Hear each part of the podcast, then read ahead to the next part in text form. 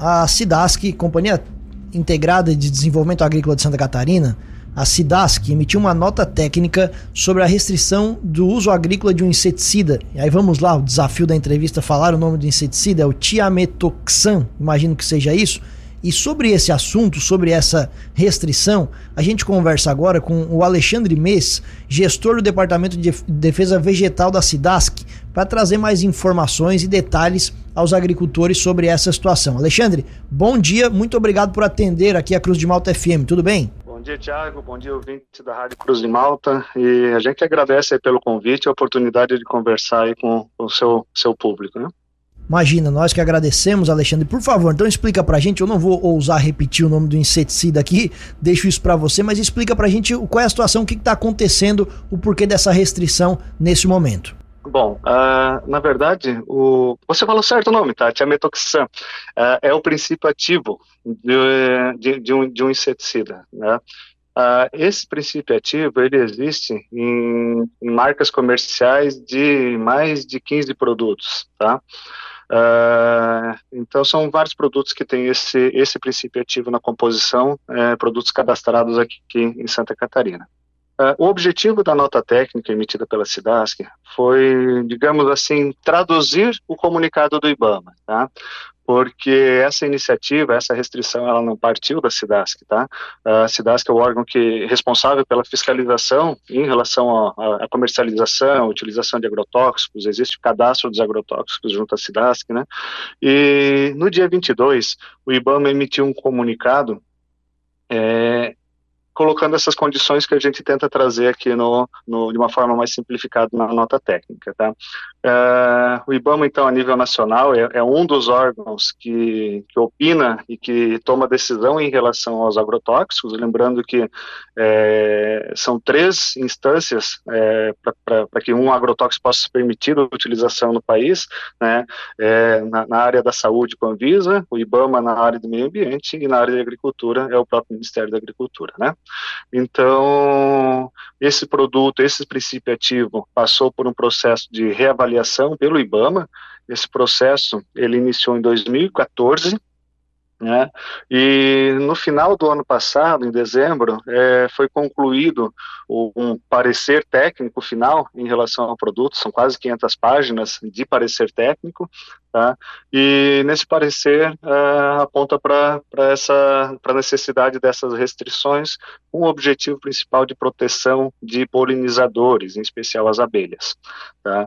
Uh, então, teve esse parecer aí, é, acabou não sendo muito divulgado a conclusão do relatório, divulgação de, do relatório propriamente dito, e por não ter essa preparação de divulgação prévia do relatório, acaba que quando saiu esse comunicado, no dia 22 de fevereiro, é, esse comunicado ele saiu sem uma fase de transição.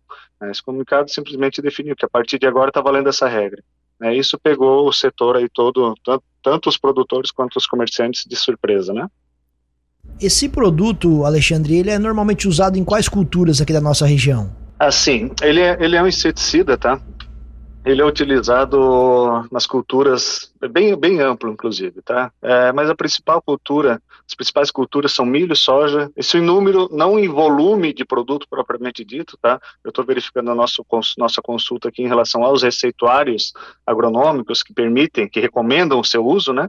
Uh, então, para ter uma noção, no estado, no, no, período de um ano, tá? Voltando de hoje até, um, até fevereiro do final, até 1 de março do ano passado, uh, temos aqui no sistema 62 mil recomendações desse produto, de produtos à base de ametoxan, tá?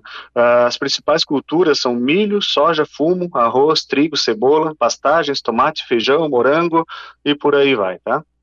Então aí a, a 30, mais de 30% é milho, 19% soja e fumo, tá? Depois vem para o arroz, é um importante produto para o controle de bicheira do arroz, por exemplo, né?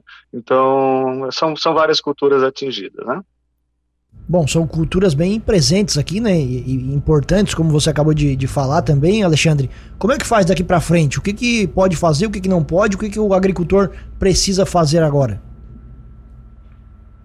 Assim, na maioria dos casos, tá? Eles não são, ele não é um, um ele não é insubstituível, tá? Existem no mercado outros inseticidas que vão atender, uh, uh, vão, vão, vão disponíveis aos profissionais, né, fazer a, que vão fazer a recomendação de uso do, desses agrotóxicos, né, que vão conseguir fazer o controle das pragas, é, talvez não no mesmo grau de eficiência, talvez até melhor, já existem produtos mais atuais, né, mas também existem produtos mais antigos que talvez voltem a ser utilizados, né. Uh, então, de forma geral, uh, os produtores que compraram o produto e têm na sua, na sua propriedade antes do dia 22 de fevereiro, tá? Uh, isso está na nota, está no comunicado do IBAMA, a gente trouxe na nossa nota técnica. Uh, esses produtores vão utilizar normalmente conforme o objetivo e conforme a recomendação que tiveram uh, quando fizeram a compra, tá? Então, nesse caso, o produtor já comprou, tem em casa, não segue usando o produto até, até terminar ele, que não que não está atingido é, pela, pela, por essas restrições. Tá? Isso é decisão do IBAMA. Né? Uh, a partir do dia 22, é, fica proibida a comercialização dos agro, desses produtos é, melhor, tá? Não, é, é, esse é um ponto que também tem gerado confusão, até a gente se atrapalha ao, ao comentar, tá? Uh, diferente do que aconteceu em alguns outros produtos é, que, que, que, foram banidos do país, tá? É, nesse caso, ele foi uma restrição de uso, tá? Eu tinha metoxan, esses inseticidas com esse princípio ativo, eles podiam ser aplicados é, de forma ampla na lavoura, né? Visando acertar as folhas das plantas, né? Uh, em algumas situações, inclusive com pulverização aérea. Tá? Uh, essa restrição, ela limitou totalmente a aplicação nas folhas. Tá? O objetivo, os produtos agora só podem ser utilizados ou para tratamento de sementes, né, ou então para é, aplicações específicas que a gente chama de jato dirigido, direcionado ao solo. É, tem algumas condições que faz a aplicação via gotejamento ou via um jato dirigido direto na base da planta, sem que seja pulverizado no ar esse produto. Tá? Lembrando, o objetivo do IBAMA nesse momento é proteção de abelhas, proteção de polinizadores. Né? Então tem essa vedação completa de aplicação foliar. Tá? Então retomando aí as restrições, tá? produtor que tem o produto em casa continua utilizando, tá? É, e as vendas aí que tiverem no comércio para entrega futura, elas ficam inviabilizadas, porque entrega futura tá, é, uma, é uma prática comercial, a negociação do produto, né, mas a recomendação, de fato, o receituário agronômico, ele é emitido é, no momento em que o produto vai, pra, vai ser entregue ao agricultor. Né? E aí que, que bate de frente com a norma, porque o responsável técnico, a partir do dia 22 de fevereiro, ele não pode mais fazer a recomendação é, como, como consta, inclusive na bula do produto que está lá no estoque. Né? Uh, o responsável técnico tem que se limitar e fazer apenas as, as, a recomendação, aí, como nessas situações que eu comentei, né, jato dirigido ao tratamento de semente. Né? Então, isso vai limitar muito a utilização dos produtos. Tá? Então, isso é em relação ao comerciante. Tá? Em relação ao responsável técnico, ele tem que ficar atento para não recomendar produ esse produto em desacordo com essa determinação do IBAMA, né? Então, é, é isso aí, uma forma geral aí, os profissionais utilizam sistemas informatizados e tudo mais, eles vão, de uma forma geral, já estão calibrando os sistemas para evitar, para não fazer mais esse, esse, tipo de recomendação, né? Alexandre, ficou claro... Dos pro... ah, tá, por... não, não claro. por, por favor, pode continuar. Ah, e, e, dos produtores, só frisando, né? Já está na propriedade, utiliza e, e não adianta chegar na agropecuária agora e insistir, mas eu quero levar para aplicar, folhar, coisa que não pode. O profissional não pode recomendar, a agropecuária não pode vender e o produtor não pode utilizar é, se for comprar agora o produto, né? Certo. Ficou claro aí, você até falou sobre isso, né? Dessa, dessa rapidez, vocês foram pegos de surpresa com essa recomendação, vocês tentaram traduzir através dessa nota técnica. Eu imagino que o produtor também fique confuso e com dúvidas. Até como você falou, não foi uma proibição total, é uma restrição. Algumas culturas podem continuar usando. E para o agricultor se informar, tirar suas dúvidas, a quem ele deve recorrer? Olha, a gente tem, tem, é, pode procurar a própria divisão de, de, fiscalização de insumos agrícolas da SIDASC, tá? O telefone é o 4836657133.